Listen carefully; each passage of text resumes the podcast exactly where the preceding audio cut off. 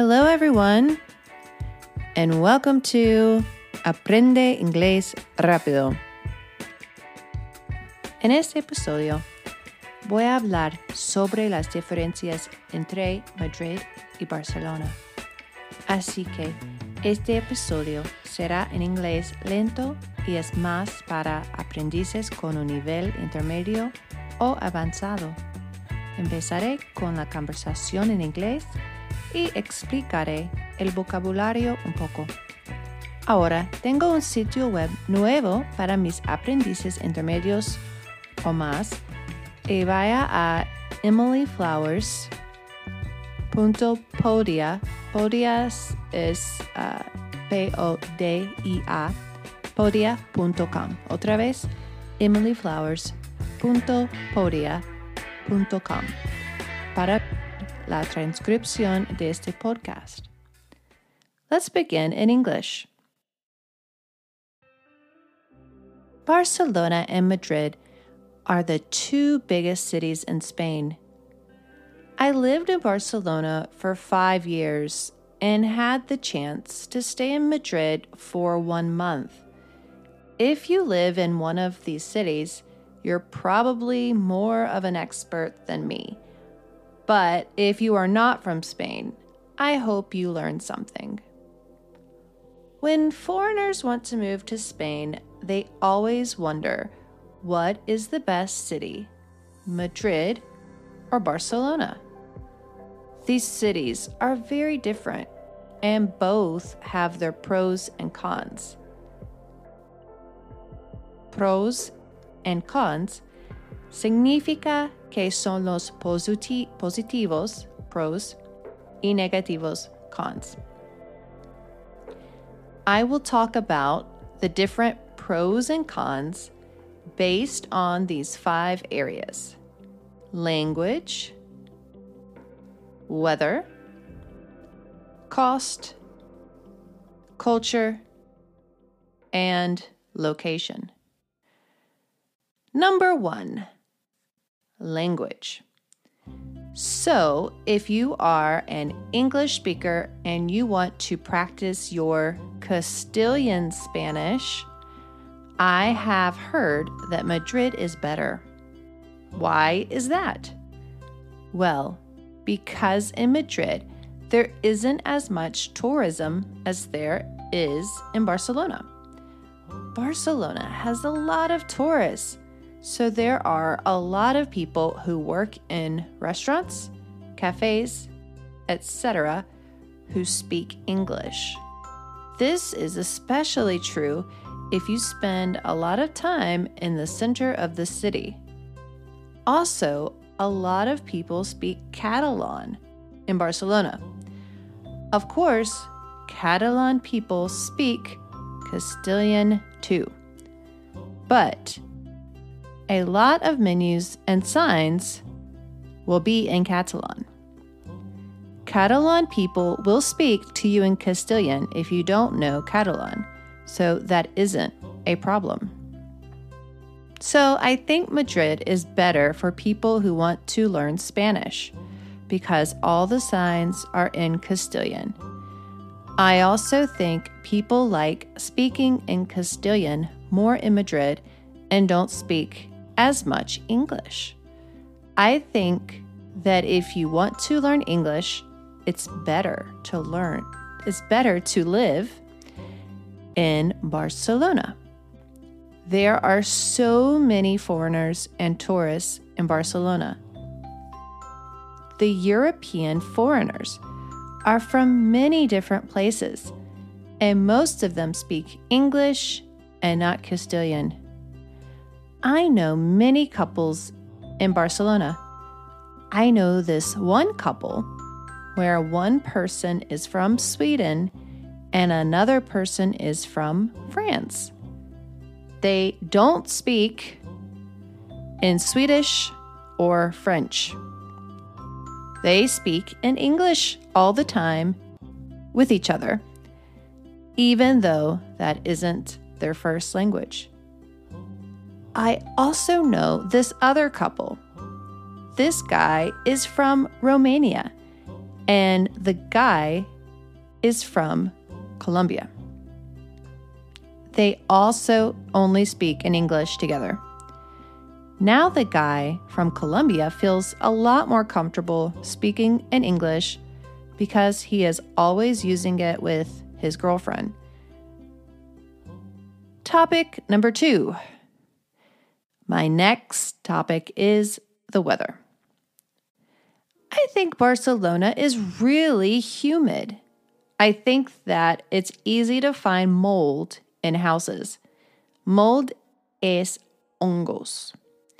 You can say mold for what you find on old food or what you find in a building or home with humidity problems.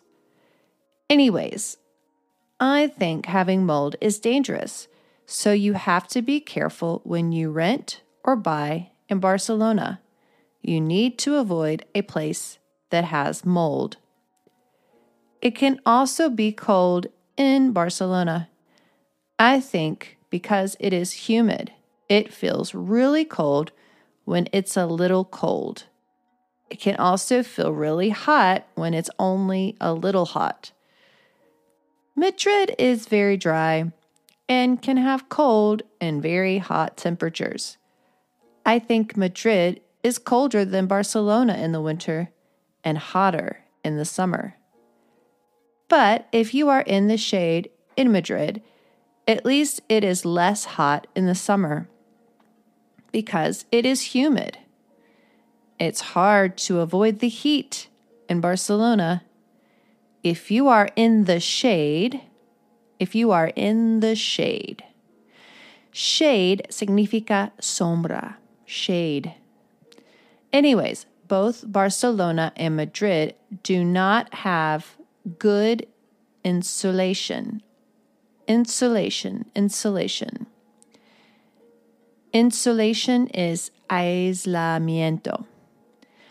Both Barcelona and Madrid do not have good insulation or heating, usually. Most places have the auxiliary heater and air conditioning combo that is on your wall. Combo es una abreviatura de la palabra combination. Combinación. Combination. Digo combination porque estas calentadores tienen también aire acondicionado. It is not very good because it only gives you heat when it's on. But because there isn't any insulation, aislamiento, the heat goes away as soon as it's turned off. The third subject is the cost of living. The cost of living in Barcelona and Madrid. I think they are similar with rent. I think rent is similar. The cost of rent. Right now, both cities are the most expensive in the country. I think Madrid is cheaper when you go to a restaurant or bar. There are two things that make it cheaper. I noticed that in Barcelona, you never order tap water in a restaurant, and you always order bottled water, water from a bottle, not from the tap. So, tap water is free. I think this is because it is on the sea and tap water, tap water when you're near the sea usually tastes gross. In Madrid, the tap water tastes pretty good because it's not on the sea. And restaurants will give you tap water. So you get water for free in Madrid. I see people ordering tap water all the time at restaurants in Madrid. Another thing that makes Madrid cheaper than Barcelona is that there are free tapas in Madrid. In Barcelona, you don't usually get free food when you order a drink. Sometimes in Barcelona, depending on the bar, you can get a few chips or olives with your drink. In Madrid, you almost always get a tapa, which could be a few chips or olives, or pieces of baguette with ham, cheese, sausage, or more. My fourth topic is culture. Sadly, I think Barcelona has way too many tourists. It has way too many tourists. Me gusta usar la palabra way mucho. Way es la manera, es la otra palabra. Way es un adverbio. Modifi modifica una palabra, así que es como la palabra muy. Por ejemplo, it is way too hot. Hace demasiado color. Se usa way para decir demasiado en una manera negativa. Anyways, having too many tourists in Barcelona hurts the culture. Barcelona is very busy, and a lot of the local restaurants and stores have closed because it is expensive for local businesses to pay rent in areas with tourists. Now, there are chain restaurants and tacky souvenir shops. Tacky significa hortera, algo de mal gusto. Entonces, las tiendas de recuerdos tienen cosas de mala calidad hechas en otros países y no en España. No son cosas artesanales de, de buen gusto. Por ejemplo, I like the Spanish chain restaurant. Speaking of chains, La Tagliatella, though. It is pretty good for being a chain. Tell me if you have been there. La Tagliatella, the restaurant all over Spain. I think Madrid also has a problem with tourists, but it's not so bad. One girl I met told me she left Barcelona and moved to Madrid, an American girl, because she was tired of being treated like a tourist. I think there's more nightlife in Madrid. There are a lot of noise laws in Barcelona, and it closes down. Most places close down at 11:30 p.m. most nights. 11:30 es 23 horas y, y media. I think Barcelona is too modern. Sometimes I think Barcelona is too modern. Also, people in Barcelona seem to be more laid back. Laid back significa relaxed relajado. They don't wear fancy clothes. So they are laid back, relajado. I like that Madrid is more traditional. They wear fancy clothes and are fashionable in a sophisticated way. For example, I love the fashion brand Almatrici. Do you know it? Almatrici? La, la marca de moda. It was started in Madrid, but they don't make clothes anymore. They stopped in 2021, I think. I'm sad that they've stopped. When I first arrived in Madrid, I didn't think it was prettier than Barcelona. Barcelona is very obvious with its beauty. But there's more to explore in Madrid. Madrid has more of neighborhoods, so maybe it's harder to see its beauty. I think that Madrid is sometimes too big, though. I used to travel around Barcelona to go to different companies. It was not difficult. I think it is hard to travel to different parts of Madrid because it is very big. My final topic is location. the reason I chose to live in Barcelona was that it had the beach. I think that may be why a lot of people choose Barcelona.